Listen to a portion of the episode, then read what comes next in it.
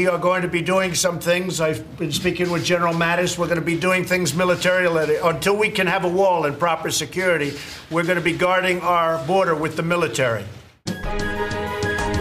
Das Handelsblatt Morning Briefing von Hans-Jürgen Jakobs. Guten Morgen allerseits. Das Waffenland USA meldet einen neuen Vorfall. Er spielte sich gestern im kalifornischen San Bruno in der Zentrale der Google-Tochter YouTube ab. Dort schoss eine Frau um sich und löste Panik aus. Es gab drei Verletzte, die Schützin wurde später tot aufgefunden. Offenbar hat sie sich selbst getötet. Es soll sich nicht um einen terroristischen Akt gehandelt haben. Präsident Donald Trump versicherte wie immer in solchen Fällen, seine Gedanken und Gebete seien bei den Betroffenen. Seine Nachricht des Tages aber war, dass er schon bald mit dem amerikanischen Militär die Grenze zu Mexiko vor illegaler Zuwanderung sichern will.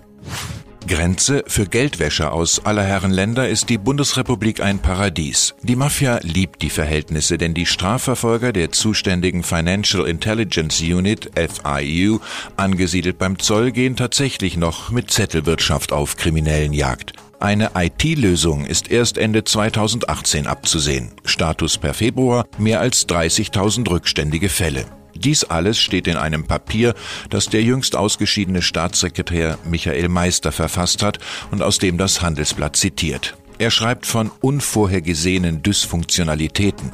Das scheußliche Wort kannte man bisher aus den internen Debatten in der Deutschen Bank über die eigene Unfähigkeit.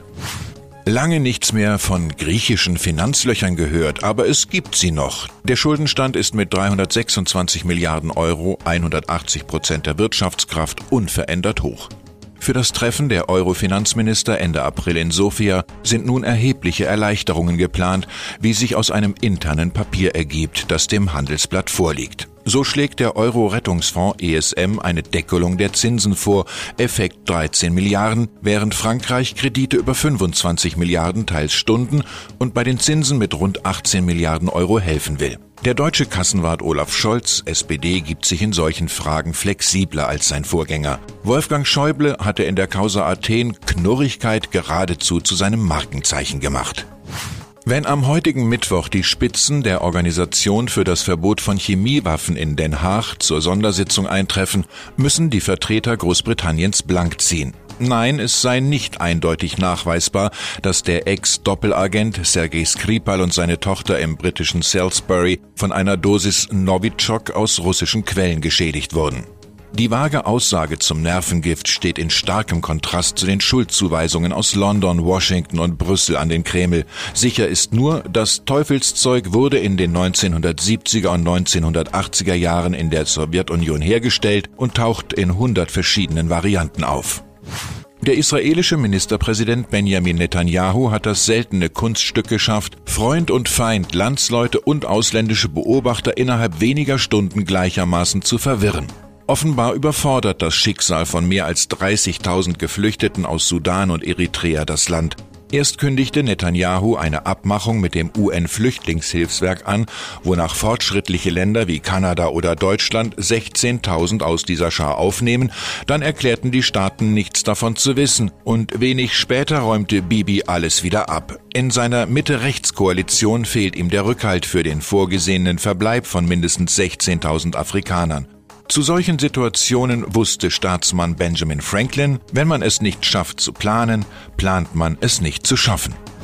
Zwei Schweden in New York haben die üblichen Börsengesetze an der Wall Street ausgehebelt. Daniel Eck, 35, und Martin Lorentzon, 49, heißen die europäischen Helden, die ihren Musikstreamingdienst Spotify zu 165,90 Dollar pro Aktie platzierten. 25 Prozent über Referenzkurs. So war ihre Firma auf einmal knapp 30 Milliarden Dollar wert. Was zählte da schon, dass die beiden nicht die Börsenglocke zum Läuten brachten? Weil sie ihre Anteile direkt verkaufen, weiß man auch wenig über die Details der Operation. Nur, dass US-Banken und Hedgefonds diesmal viel weniger Geschäft als gewöhnlich machten. Von heute an gilt die Methode Spotify als Muster für heranziehende Börsengänge von Uber oder Airbnb. Ich wünsche Ihnen einen erfolgreichen Start in den Tag. Es grüßt Sie herzlich Hans-Jürgen Jakobs. Musik